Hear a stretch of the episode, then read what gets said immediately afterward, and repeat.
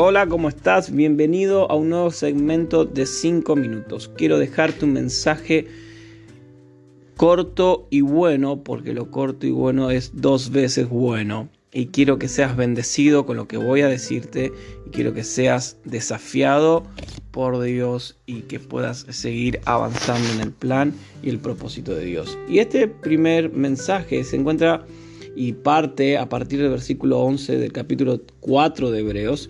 Entre el capítulo 3 y 4 el autor a los Hebreos habla del reposo de Dios. Y en el versículo 11 dice, procuremos pues entrar en aquel reposo para que ninguno caiga en semejante ejemplo de desobediencia. Dos cosas, dice entrar a aquel reposo. Y el autor y el la segunda cosa es ejemplo de desobediencia. Muy bien, ¿cuál es el reposo de Dios? El autor eh, lo explica en tres formas al reposo que viene hablando de entrar en ese reposo. El primero es la paz de Dios el segundo es el sentido de habitar en la tierra prometida después de los años del desierto. El reposo de Dios es la paz de Dios. El reposo de Dios, dice el autor a los hebreos, es la tierra prometida.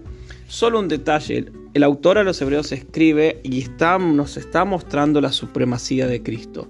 Lo que Cristo nos trajo es mucho mayor a lo que vivieron nuestros padres antepasados y es mucho más grande. Entonces el autor está hablando acerca de este reposo que es la paz de Dios y está hablando acerca de este reposo en este sentido de habitar en la tierra prometida después de los años del desierto, que también habla algo acerca de números 13 y 14, cuando el pueblo por desobediencia no pudo entrar. Pero llegó el día, después de 40 años de dar vueltas por el desierto, cuando, al mando de Josué, el pueblo de Israel consiguió entrar en la tierra prometida. Pero no terminó ahí, no es que ahí la promesa se terminó, no, no se agotó para nada. ¿Por qué? En Salmos 95, versículos 7 al 11, David Escucha la voz de Dios que le dice al pueblo que puede entrar en su reposo si no endurece el corazón. Y esto pasó muchísimos años después que el pueblo de Dios entró a la tierra prometida. Y Dios sigue llamando a no endurecer el corazón y entrar en su reposo. El hoy de Dios no ha terminado y la promesa de Dios sigue abierta. ¿Cuál es? La tierra prometida, aquello que fluye leche y miel. Después habla del sentido de la palabra reposo. Eh, esto historia, esta historia de la creación en Génesis 1 y 2, y hay un detalle muy interesante, que de los primeros seis días se dice que fue la tarde y la mañana, y según la manera de medir el tiempo o medir el día de los judíos, es que empezaba la puesta y no a la salida de sol. O sea, todos los días tuvieron un principio y un fin, del día 1 al 6, pero el séptimo día, donde Dios descansó, no se menciona la tarde y la mañana. Entonces el autor a los hebreos está hablando de que ese reposo, esa promesa se sigue ofreciendo hoy en día. La promesa de la tierra prometida, las bendiciones y promesas de Dios son para hoy vos. El descanso y la paz de Dios, dice el autor de los Hebreos, es para vos hoy. Y el versículo 11 que leímos al principio dice que procuremos entrar en este reposo, que hablamos recién, y que ninguno caiga en el ejemplo de desobediencia que nos dejó el pueblo de Israel por que no pudo entrar a la tierra prometida, al reposo de Dios.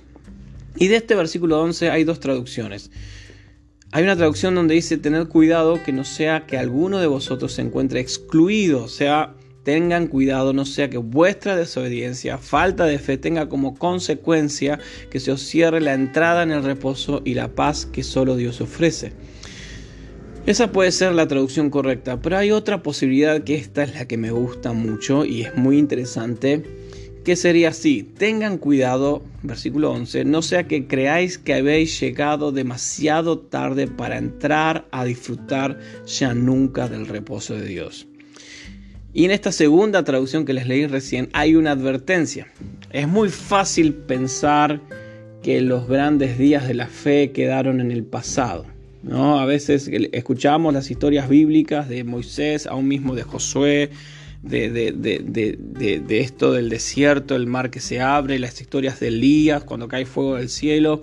Y nada, y hay esta tendencia constante de que Dios era mucho más emocionante en esos momentos o en esos tiempos, ¿no? Y esta tendencia en la iglesia a mirar hacia atrás y pensar que el poder de Dios, bueno, fue en esos momentos y hoy no es tanto y que los días dorados de los, de los grandes héroes de la fe, que el mismo autor a los hebreos nos relata en el capítulo 11, quedaron ahí, pero el autor a los hebreos nos llama la atención, en este versículo 11 nos, nos amarrea un poco y nos dice, no crean que llegaron demasiado tarde a la fe, no crean que los días de las grandes promesas y de las grandes hazañas quedaron atrás, porque no es así, es el hoy de Dios está para vos, las promesas, Dios, sigue, Dios te sigue ofreciendo una bendición tan grande como la de los héroes de la fe del pasado y te propone una aventura tan grande, tan maravilloso como la de los héroes de la fe de aquellos tiempos. Nuestro Dios es tan grande como lo fue siempre. Entonces, vos estás en el hoy de Dios. Vos puedes experimentar las promesas de Dios hoy, esas mismas promesas que experimentaron ellos y Dios mismo te quiere llevar y te ofrece a una aventura tan maravillosa como la que vivieron esos.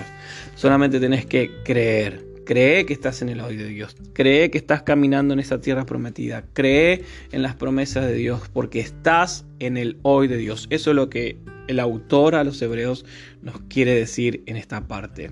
Las promesas de Dios son para vos hoy no fueron para ayer ni son para mañana, son para vos hoy. Tómala.